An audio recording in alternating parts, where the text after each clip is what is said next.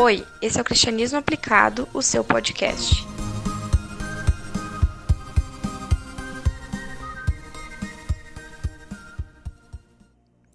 Olá, eu sou Alex Umbrizola e hoje eu quero continuar a nossa série de estudos sobre o livro de Tiago e hoje nós vamos falar sobre os reis da nossa vida. Você sabe quais são os reis da sua vida? Quero convidar você a refletir sobre isso e nós vamos ter como base do nosso estudo de hoje, dessa mensagem, o capítulo 4, do verso 1 ao 10. E eu faço a seguinte reflexão. É, a história de reinado normalmente apresenta dois tipos de reis, quando nós nos referimos a reis na história. Os reis, que só se preocupam com as fortunas que podem ganhar através do povo, às custas do povo, né? E os reis que governam para ajudar o povo. Infelizmente, a maioria das histórias retrata os reis que realmente extorquem o povo, ou seja, eles tiram as riquezas dos outros para seu próprio benefício. E talvez seja a realidade que vivemos hoje, devido à grande quantidade de impostos que pagamos. Para mim, a palavra de Deus é muito sábia e ela retrata que temos o que nós temos vivido faz com que eu e você olhemos para os outros e possamos também detectar essas coisas, ou seja, a ausência de Deus na vida das pessoas que leva elas a ter essa atitude. Mas também é muito bom quando podemos perceber que esses pontos também se manifestam em nossa vida. Talvez não de uma forma tão grave, mas de uma forma que eu e você precisamos cuidar para não cairmos.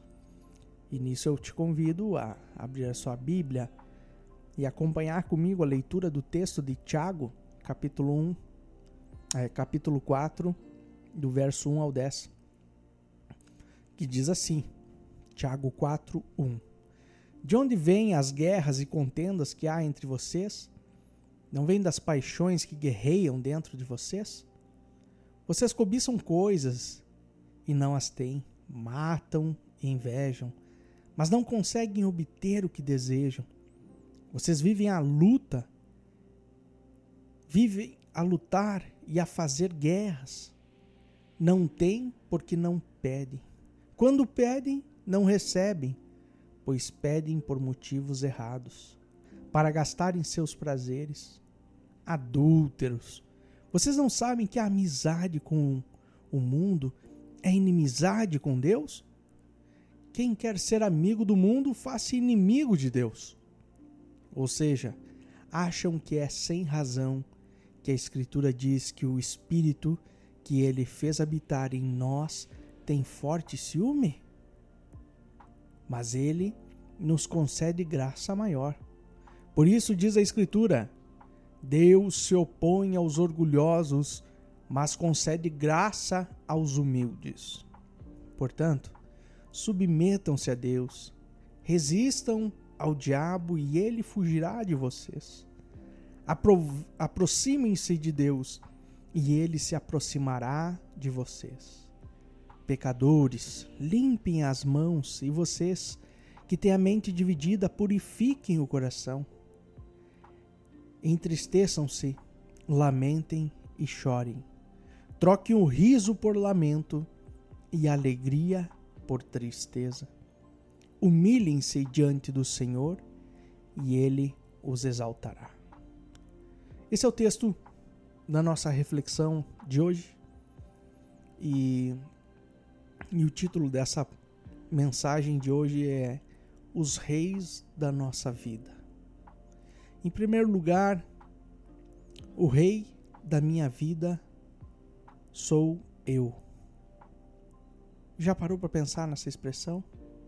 Quero que você pense nisso. Você tem sido o rei da sua vida? Quem comanda a tua vida? Você? Você é o rei?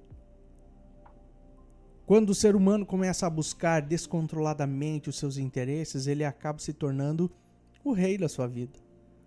Algumas consequências acompanham aqueles que estão reinando em suas vidas sem Deus.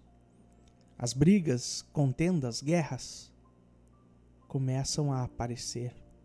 Essas guerras não são somente com armas, mas podem ser disputadas, podem ser criadas, coisas que acontecem nos nossos relacionamentos.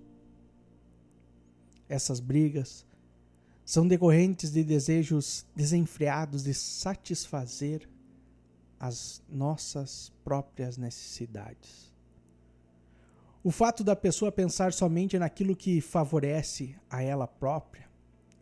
Sabe aquela expressão? Esse tem o rei na barriga? Já ouviu isso? Essa expressão é usada para a pessoa que só pensa nela própria. Essa pessoa nunca se satisfaz com o que tem. Ela está sempre lutando na vida, buscando uma satisfação que nós só encontramos em Jesus Cristo. Esse tipo de pessoa não percebe as coisas de Deus. Porque quem reina em sua vida é ela mesma. Por isso que a palavra fala que não recebem quando pedem, pois pedem somente por interesse próprio. Deus não tem nenhum compromisso com tal pessoa, pois ela já tem um rei em sua vida, e esse rei é ela própria. E aí entra uma questão muito importante. O rei em sua vida está bem definido? Porque no verso 5 fala que o Espírito de Deus quer atenção só para ele. Isso quer dizer que se em tua vida existe algo que é mais importante que a vontade de Deus, você está praticando algo muito errado. O texto da palavra chama de adúltero a pessoa que quer andar com Deus e ainda satisfazer as paixões, as suas paixões. Então, vamos para alguns exemplos o exemplo daquele que é cristão, mas que ele continua a contar algumas mentirinhas porque ele não pode ficar para trás dos seus amigos. Aquele cristão que sempre aumenta as suas histórias para demonstrar que realizou mais do que os outros. Eu sou cristão, mas eu preciso contar uma fofoquinha de vez em quando. Prefiro lograr do que ser logrado. Sou cristão, mas eu meto bala se for, se for necessário. Por quê? Ai daquele que me confrontar. A pessoa que é assim certamente está reinando em sua vida e de cristão não tem nada, só o título. Ela é o rei da sua própria vida. Mas o importante é que na vida com Deus existe a possibilidade de trocarmos de rei quando quisermos. E podemos convidar Cristo para ser o nosso rei. E por isso, nesse segundo ponto, a gente conversa sobre isso. O rei da minha vida é Cristo. Como é a vida daqueles que Cristo é o rei? É uma vida de submissão à vontade de Deus a palavra fala que Deus procura os que são humildes. Ele se opõe aos orgulhosos. Sabe por quê? Porque os orgulhosos não precisam de ninguém. Eles seguem tudo sem depender de Deus. É assim que eles pensam. Agora, aqueles que buscam a Deus são humildes. São pessoas que se entregam à vontade de Deus. Quando o verso 7 diz: Resistam o diabo e ele fugirá de vós, quer dizer que precisamos nos esforçar para fazer a vontade de Deus. Se alguém está em Cristo, o diabo não tem poder sobre essa pessoa. Esse versículo não pode ser um amuleto em nossa vida, como um verso de poder sobrenatural, mas precisa ser uma constante em nossa vida. Quando Deus é o Rei, o nosso reino está protegido. Estamos com as barreiras intransponíveis. Mas se somos o Rei, temos um reino sem muros.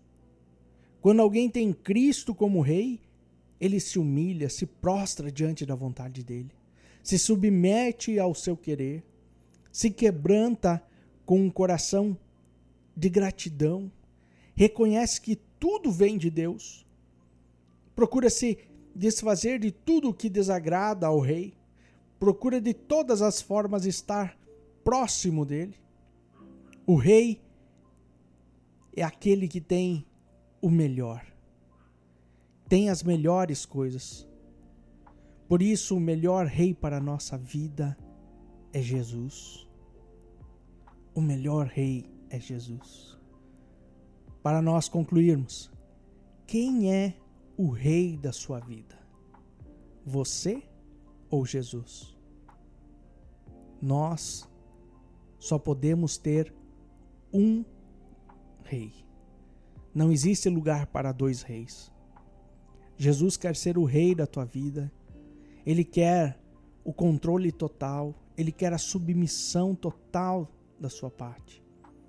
Mas ele não quer te tratar como escravo dele. Ele quer te tratar como um filho amado, como um pai que cuida do filho precioso. Ele tem um lugar para você ir morar com ele. Não é um lugar fora do reino, é dentro do castelo.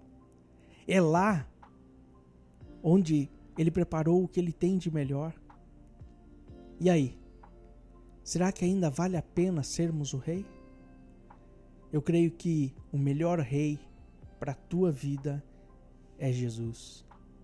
E ele convida você para deixá-lo reinar em sua vida. Por isso, se você não se decidiu por Jesus, cuide. Cuide, porque pode acabar o seu tempo. Convide Jesus para reinar em você e aceite Ele como seu Salvador. Ele morreu na cruz por amor à nossa vida, para que pudéssemos reinar com Ele. Talvez você já tenha convidado Ele para ser o teu rei, mas em certas áreas da tua vida ainda você é o rei, ainda você quer reinar. E eu quero te convidar a entregar essas áreas da tua vida que você acha que está reinando e deixar Cristo reinar e assumir o controle. Sabe por quê? Porque nós não podemos nos enganar achando que Deus é o nosso rei se ele só tiver 90% do reino. Ele não divide 10%, 1%. Ele quer nós por inteiro. Ou entregamos 100% ou nada adianta. E por isso eu convido você a renovar a sua aliança também com Cristo. Que assim você reflita hoje sobre os reis da nossa vida e que Deus possa ser o rei que você escolheu. Que Deus te abençoe e até a nossa próxima reflexão sobre o texto de Tiago.